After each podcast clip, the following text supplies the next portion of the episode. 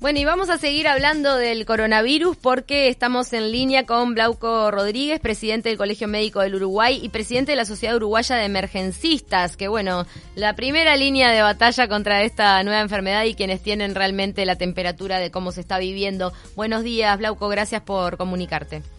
Buenos días, no, gracias a ustedes por informar. Contanos cómo están las capacidades de atención, o sea, ¿ustedes tienen eh, algún monitoreo de la demora que puede haber si alguien llama para tener médico a domicilio con esto de, del coronavirus y de la atención a domicilio que está sugerida por parte del gobierno? Bueno, eso de las, diferentes unidades de emergencias móviles, tanto públicas como privadas, están teniendo algo de demora, por eso es normal, casi como cuando estamos en una situación de epidemia de gripe todos los años y esto es algo importante eh, de informar a la población, y es que lo importante no es que vaya un médico enseguida, lo importante, como ya las autoridades han indicado, es sobre todo guiar la asistencia hacia todo lo que son medios de telemedicina, consulta telefónica. Ahí ya el paciente va a tener una orientación primaria, que es lo más importante para su tranquilidad y su familia. Si no hay síntomas de urgencia o emergencia, casi siempre se va a indicar un tratamiento sintomático, por ejemplo, bajar la fiebre, calmar el dolor, y en el correr del día casi siempre, este, si corresponde, va a tener la atención domiciliaria. Pero eso es importante también para dejar tranquila a la población en cuanto a los tiempos de asistencia. No nos olvidemos que a su vez, desde el foque de la emergencia, estamos ahora con esta este, emergencia nacional y con esta pandemia de coronavirus, pero también siguen ocurriendo emergencias por el resto de las patologías que normalmente asistimos también, ¿no? Claro, por eso es que se ven sobrecargados sobrecargados los, los sistemas sanitarios y bueno, y, eso es lo que estamos, lo que el gobierno está tratando de controlar. Pero en el caso de ACE, ¿tienen también médicos de médicos de radio? Bueno, eso hay que hablar, que habría que consultarlo de primera mano con, con las autoridades eh, actuales de ACE. Este, por supuesto que sabemos los lo, que estamos en la primera línea de batalla y fundamentalmente lo que conocemos la realidad del interior también, que muchas veces es diferente lo que los recursos con los que se encuentra en Montevideo que en el interior. Sí sabemos porque se ha eh, movilizado por las redes y las notificaciones mm. de un comunicado de ACE autorizando a las diferentes direcciones de todos los hospitales del país a que dispongan eh, de los recursos humanos de la manera que lo consideren más pertinente, en el sentido de volcar, bueno, todos sabemos ya que se están suspendiendo las policlínicas, mm. eh, y en este momento por supuesto que todos los recursos humanos que volcaba a la, asistencia en lo que es emergencia. Y bueno, esos recursos humanos sobre todo a que se dediquen a atención telefónica, atención domiciliaria cuando... Sea, se están redistribuyendo los mismos recursos. Correcto, exactamente. Como también hacen las mutualistas que de repente van a una casa eh, porque te llaman de una mutualista y aunque haya integra miembros en esa casa que pertenecen a otra, también quedan al cuidado de ese mismo médico. ¿Está bien esa información que hemos estado dando?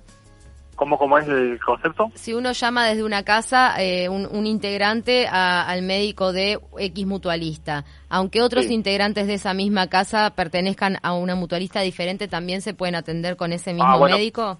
Correcto, ese concepto ya salió, no sabría confirmarle si operativamente está, pero lo que está atrás es muy interesante y habría que ahondar más en todo eso. Este es el momento de demostrar verdaderamente la integración del Sistema Nacional Integrado de Salud, que en su propio nombre de Génesis está. Y bueno, si esto continúa, sobre todo para el interior del país, departamentos y ciudades donde hay varios de, prestadores de salud, públicos y privados, pienso que sería muy lógico por una, un criterio de racionalización de los recursos humanos y materiales, más en estos momentos que es fundamental, que se genere lo que podríamos decir una especie de puerta única o sector único de consulta de los pacientes con patología respiratoria de toda esta zona en este prestador. Claro. de esta manera ahorraríamos, eh, generaríamos una, eficiencia mejor de los recursos. Contanos, Blauco, eh, ¿tenés datos de, si hay personal de salud con síntomas o, con, o, en cuarentena?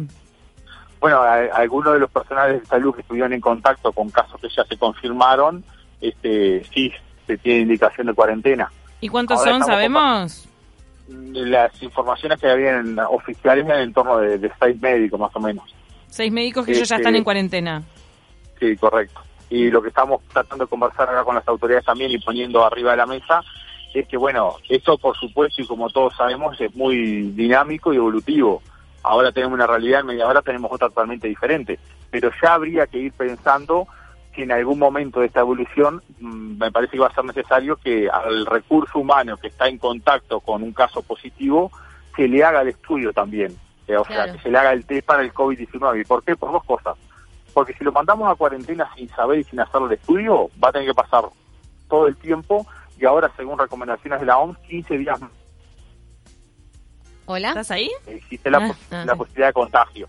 O sea, 15 días más, claro, perdés a un médico prácticamente un mes.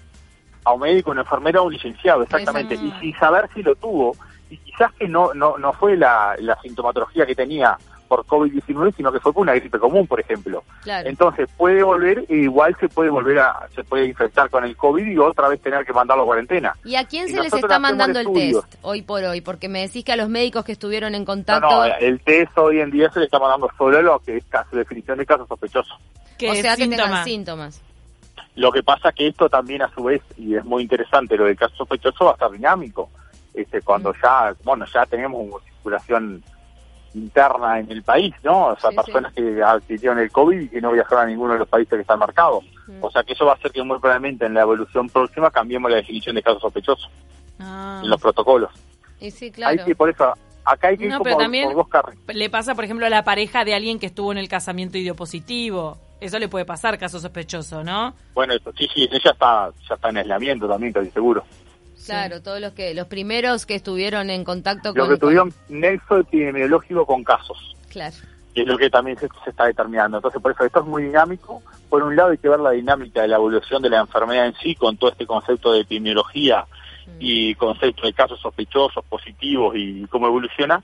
Y por el otro, como yo digo, que es muy importante también, hay que ver todo lo que se llama macrogestión de los servicios de emergencia a nivel país Claro. porque todavía por suerte no está pasando. Yo actualmente en este momento me encuentro en un prestador de salud, en un servicio de emergencia, este, prestando asistencia y estamos ac- actualizando los protocolos de la institución, todo porque es dinámico. Pero bueno, a esta medida que vayan pasando los días y la semana, hay que tener en cuenta, como yo digo también, que todos los pacientes que normalmente consultaban por diferentes patologías o descompensación de diferentes patologías en los servicios de emergencia, siguen estando. Sí, no bajaron los No. accidentes de tránsito porque esté el coronavirus. No, quizás los accidentes pueden haber bajado un poco porque bajó la, movilidad, pero la descompensación de patologías crónicas y eso capaz Claro. que van a seguir estando. Entonces hay que tener y prever todo eso porque si no dentro de una semana sí nos podemos encontrar con un desborde porque todas esas patologías por más que no quieran venir a la emergencia y cumplir las pautas en algún momento van a tener que venir, ¿me explico? Claro. Glauco, Y ¿y se, ha que- notado algún aumento de, de estas descompensaciones por la situación de repente? No sé, me imagino una persona con muchos años, que está, que- cuya salud está muy débil, con todas estas noticias, quizá eso también puede generar la parte emocional, que hayan aumentado las descompensaciones, o no, se ha visto ese Yo pienso registro. de las comunicaciones, no, no, no, no tenemos, no tengo una, una medida objetiva de eso y en la, en la práctica de ella no lo hemos, no los hemos visto. Mm. Y yo pienso que no, se han hecho las comunicaciones correspondientes. Hay que seguir insistiendo con el concepto de tranquilidad porque así debe ser Claro. y estamos atentos a todo. Por supuesto que también todos los prestadores de salud que no están y van a suspender las policlínicas van a seguir el seguimiento telefónico, que van a generar sistemas este, paralelos también para que el paciente pueda recibir su medicación crónica. No nos olvidemos que una de las principales causas de compensación de patologías crónicas, dígase asma, insuficiencia cardíaca, hipertensión, Mm. es el abandono de la medicación. Claro. Entonces también hay que asegurarle a todos los usuarios que si no vienen, bueno, enviarles la medicación, este, porque eso es muy importante, porque la descompensación de patologías crónicas casi siempre o muchas veces puede requerir niveles terciarios de asistencia, por ejemplo, CTI. Entonces, o sea, tenemos, hay que tener un, una visión global de todo. Si bien estamos focalizados en el COVID-19 y está bien, y la población tiene que mantener todas las medidas de prevención, cumplir lo más estrictamente posible, disminuir la movilidad, la movilidad y salir de la casa solo cuando sea muy imprescindible, tampoco podemos perder la visión global del sistema, ¿me explico? Sí, sí, ni hablar. Ahora, una última pregunta, pero bien breve, porque nos tenemos que ir a la tanda y al flash informativo. ¿Qué opinas sobre estos casos? Por ejemplo, uno resonado de un actor eh, famoso en Hollywood, Idris Elba, quien se hizo el test por haber estado en contacto con un infectado o una infectada, pero él no presentó síntomas y él dio positivo coronavirus. Bueno, ¿Qué sí, pasa? no, no puede ser nada- que, pero puede ser que esté circulando el virus y hay gente que ni se entera que lo tuvo. Bueno, pero sí, ese concepto no tiene nada de extraño y ya se ha reafirmado en varios lugares y es así. Muchas personas pueden tener el virus y pasar la enfermedad sintomática, sin tener ningún tipo de síntoma. Por Claro. supuesto que ellos tienen un menor nivel de contagio, porque al no tener síntomas las posibilidades de contagio disminuyen mucho, pero puede, puede generar contagio y puede haber personas que pasan la enfermedad sintomática. Como los niños que son portadores en muchos casos. Por ejemplo, que, está, que se, ha visto hasta ahora que sobre todo son portadores y no son una, un sector de riesgo, digamos. Glauco, muchísimas gracias. Sería quizá con, me dejas la reflexión en, en, la cabeza de que, de que realmente los kits de los test de coronavirus se le realicen al personal médico, porque en un punto va a ser ya, ya va a ser incontrolable, va a haber que soltarlo en algún momento. Médico y demás integrantes de los equipos asistenciales. Exacto, exacto. Este es un momento en el que hay que reforzar mucho la palabra equipo asistencial. Bien, porque están todos en, la, en el frente de batalla. Muchísimas gracias, Glauco Rodríguez, presidente del Colegio Médico del Uruguay y de la Sociedad Uruguaya de Emergencistas.